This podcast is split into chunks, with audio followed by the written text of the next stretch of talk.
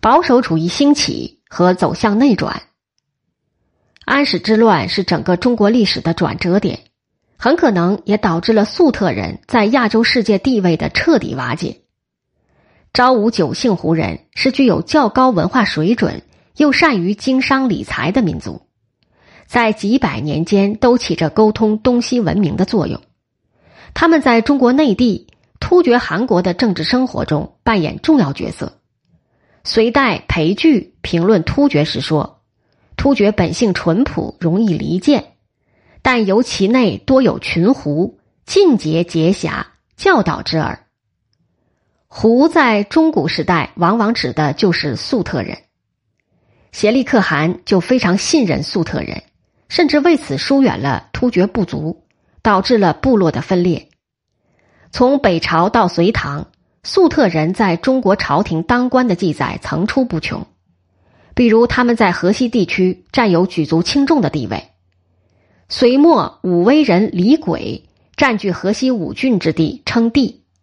以胡人安修人为户部尚书，安修人之兄安兴贵效劳李唐政权。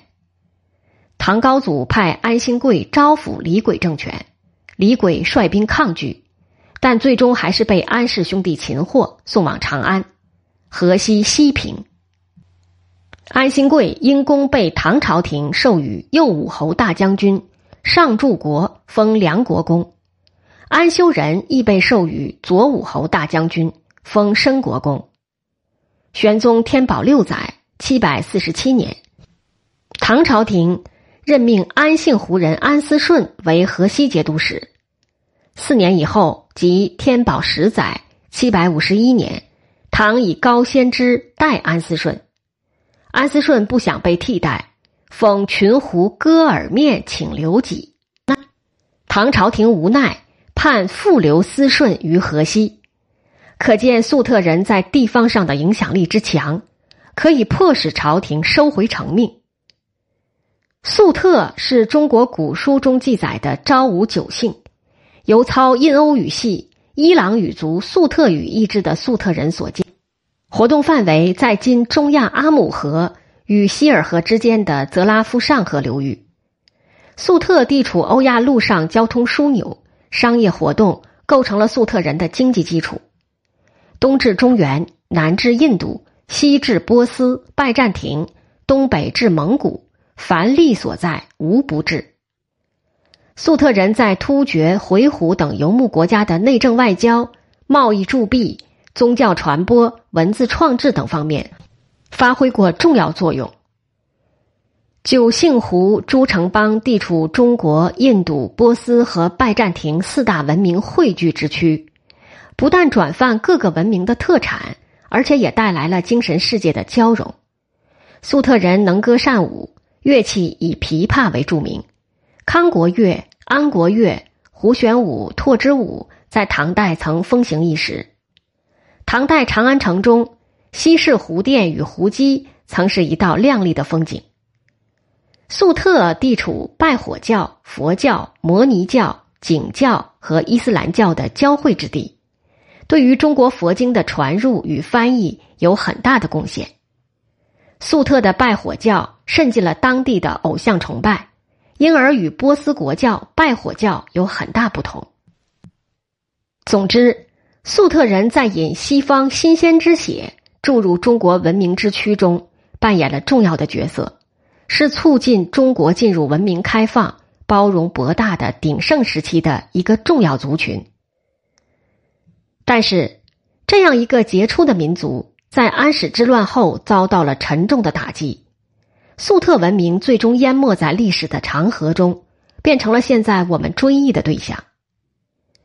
安禄山和史思明也有昭武九姓的血统，而且安禄山在叛乱中。把自己打扮成粟特人的大首领和仙教的大祭司，来获取粟特人的支持。安禄山史思明起家的瀛州一带，在开元时就已成为粟特人的新家园。经过安禄山的经营，河北地区成为粟特商胡的向往之地。加上突厥部落内的胡人南下，在天宝末年以前，河北已成为胡化之区。这里的昭武九姓胡人跟突厥有密切的关系。东突厥败亡后，昭武九姓胡人除被安置在六湖州地区外，侨居于瀛州南五柳城的顺州。安禄山、史思明以及康阿义、徐达干等人都战及瀛州柳城。安禄山在范阳的起兵有一定的地域支持的基础，其中一个关键就在于范阳这一带。粟特族群有强大的势力和影响力。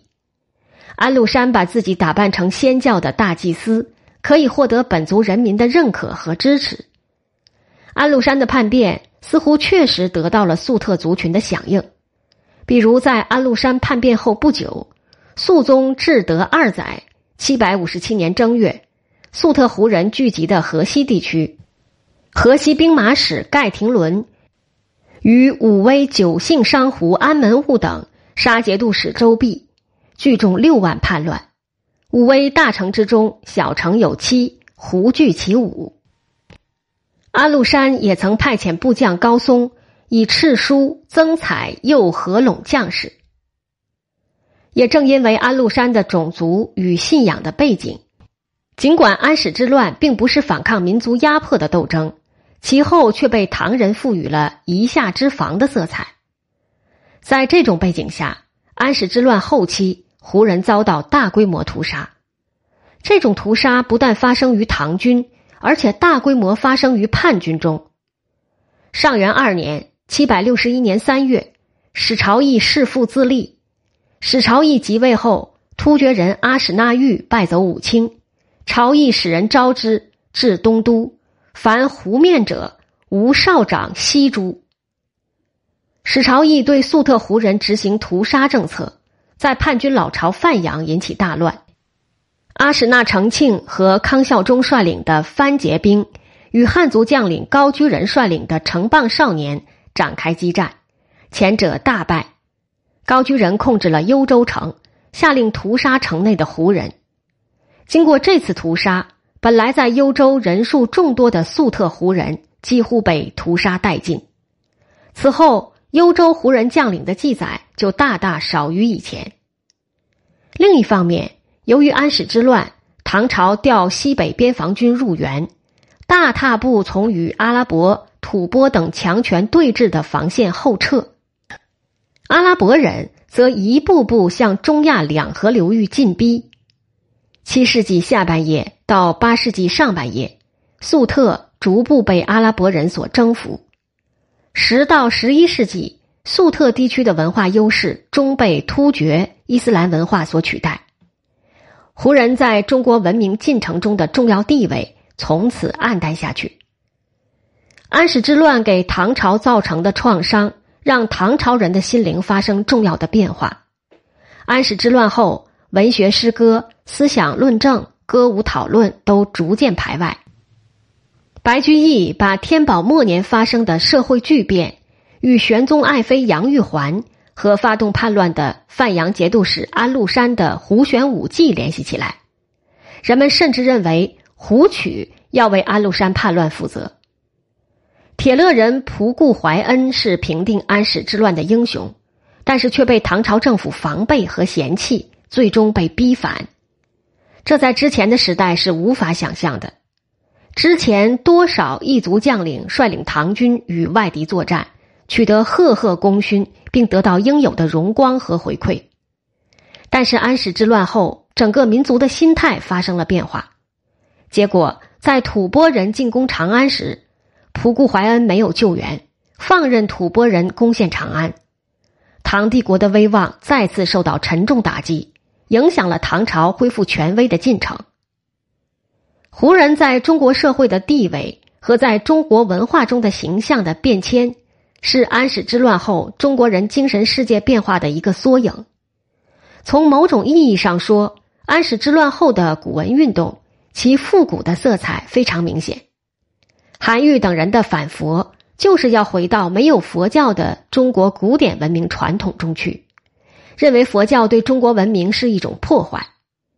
陈寅恪就指出，唐代当时之人既视安史之变叛为戎狄之乱华，不尽同于地方藩镇之抗拒中央政府，疑乎尊王必先攘夷之理论，成为古文运动之要点矣。唐人夷下之防的观念越来越强，也是受到安史之乱刺激后心理上的一种防卫反应。